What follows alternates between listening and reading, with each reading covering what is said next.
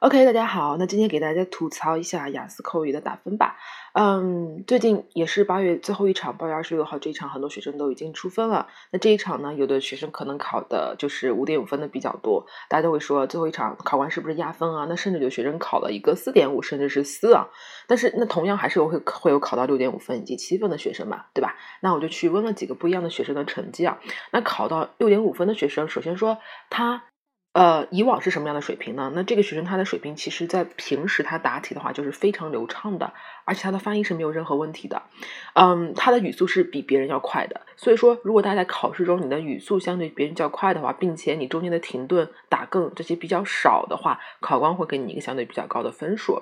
那第二个呢，他在回答 Part Two 的时候给他一个题是叫做你重读的一本书，对吧？那这个题其实大家很多人都事先去准备过，比如说什么《西游记》呀，然后《Harry Potter》啊之类的。也也有的学生去说什么，呃，三生三世啊，《甄嬛传》啊都有。那其实，在语料的准备上呢，还是建议大家说，你的流利度达到一定的水平之后，你再去升级你的语料。如果你一开始就选择特别难的词汇的话，你考试还是会有背诵的痕迹，而且你不太方便你去记。考试时间比较短，考官和你互问互答的节奏又很快，你特别不知道自己就是下面一个点容易说什么，你会记不住嘛，对吧？然后这个同学他就很他很简单，他就说的《哈利波特》，然后说自己小时候看的一本书叫做《Harry Potter》and 巴拉巴拉的，然后最后他以为自己考的很不好，但最后出来的时候考了一个六点五分，然后他自己很意外。然后第二个学生呢，就是他的所有的语料准备都很充分，平时说的也都特别的好，但是当时考他一个题目叫做历史事件，那这个题目其实相对来说应该算是一个将相当于七分的一个题目了，因因为比较难回答。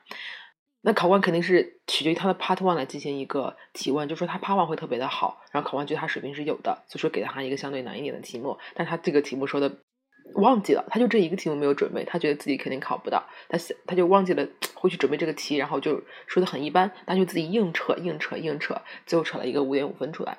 其实相对他的真实的水平还是少了零点五分的，对吧？那其他相对于像四点五的学生。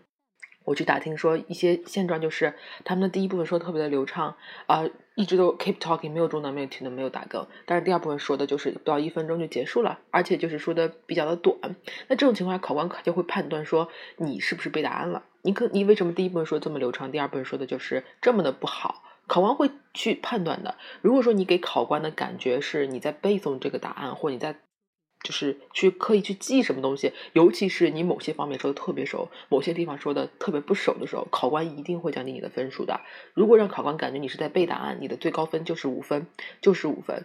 那如果没有这种情况出现的话，那大家想一想你的第一部分、第二部分和第三部分的一个表现。如果你第一部分表现的比较好，然后第二部分的题给你了，你表现的相对不太好，那你基本上不会脱离五点五，甚至说是六。对吧？那如果你一和二都很好，那你就是六或者是六点五。那如果说你的三也比较好的话，那你肯定是六点五或者是七。那如果说你的一表现特别特别的呃不好，然后二表现的很好，那你也可能就是一个五点五或六。其实大家以后自己考完试心里面是有一个数的。考完五打分五分，除非你特别的差，就四点五这种，或者你背答案这种我们不说，你的分数段就是五五点五，然后六和六点五这四个段是相对最多的，对吧？当然有七的学生我们先不提。这四个阶段你就判断一下自己说的时候，啊，五分的话基本上就是你想做到，你想 keep talking，但是你大部分中断，大部分是中断的，但是你还是有交流的感觉，你不是在背书，对吧？五点五就会比五说的更多一点，但是也是在中断的。六呢，就是你其实整体流利度都特别特别的特别的好了，只是偶尔会有一些些中断，而且发音语调啊这些都配合的非常完美，那只是个别的地方可能会中断，考官会给你扣分。六点五分的学生一定是语速。很好，然后中断非常少，但可能就是在用词的方面，并没有像考官想象就是这么这么这么就是多的 less common words 以及比较高级一点 topic vocabulary，那个属于七分的范畴。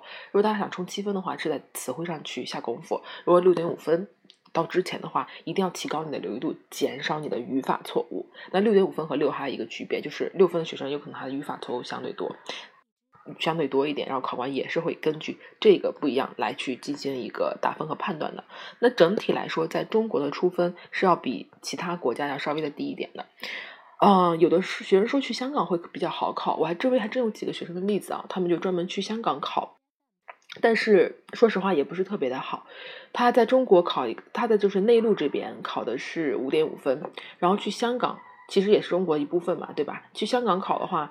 他也是一个六分，也没有说就是一下考到七分啊，这样并没有传说中的这么神奇，而且他的写作也是一样的很低，所以说大家只要真实的水平在那里，就算考官给你压分的话，他也就是压零点五，那除非你有失常的情况压的比较多。就算考官给你压分，也就是压压零点五分，不会太多的。所以说大家不要太在意考官给不给你压分，而你要是努力的把你的分数去提高。因为雅思口语它最后算的平均分，它是往下看分的。如果说你的最后四项平均分是五点九几的话，那你可能还是六，还是五点五分。它必须要六分以上，六点零几啊，六点分以上，它才能给你一个六分。所以说大家也要尽量去争取高分。那还有的学生说，那我这个学生其实我同学他平时就是五点五分水平，为什么考试给了他一个六分？你就看考官呀，雅思考试本身它就是一个有这个人文因素在里面的，像口语和写作，对吧？那如果考官喜欢你的话，他就会多给你零点五分，这都是有的。所以说上下浮动零点五分是正常的，大家不用太在意这个东西啊。我给我很多学生去说，其实你五点五分和六还有六点五分之间差别并不是很大了，其实已经很接近了。但分值上看他们是差差了三个等级，但其实已经。表现上来说，大部分五点五分的学生都是可以立刻上到六分的，他们是有这个水平以及这个能力的，只是他在。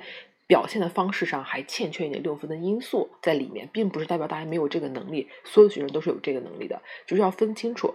那也有的五点五分的学生是因为真的发音的问题，有很多学生是因为自己的口音的问题，就是有第一语言的影响，他就是发不清楚这个单词，他的节奏感就是不对。那这样上六是很难的，这样上去确实很难。但大部分学生都没有这个问题，所以说雅思口语六分应该是大家最及格线，就最低的水平。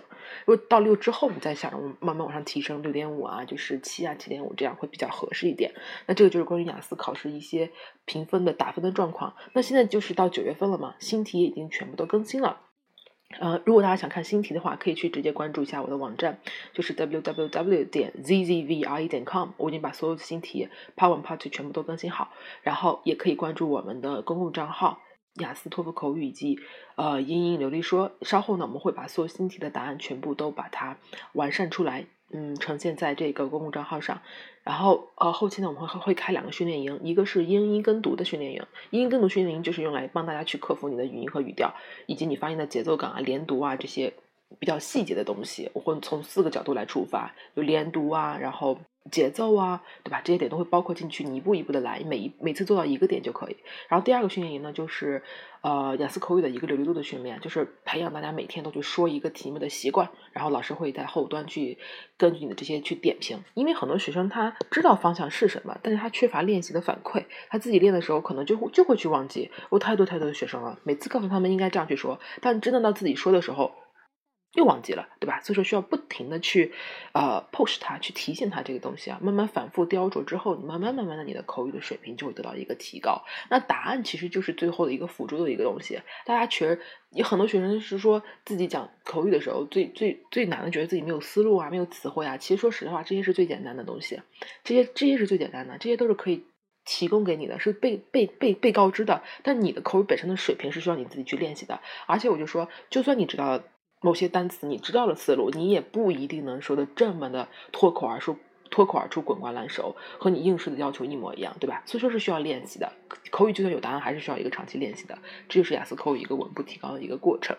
那希望今天的这个分享对大家有有用啊，有帮助。大家如果对雅思考试有任何的疑问，都可以在我的这个平台下面提提问啊，在这个励志电台也可以，包括阅读啊、听力啊、写作啊，有任何的问题口语你都可以提出来。我会给大家每个星期来解答一两次。好，谢谢。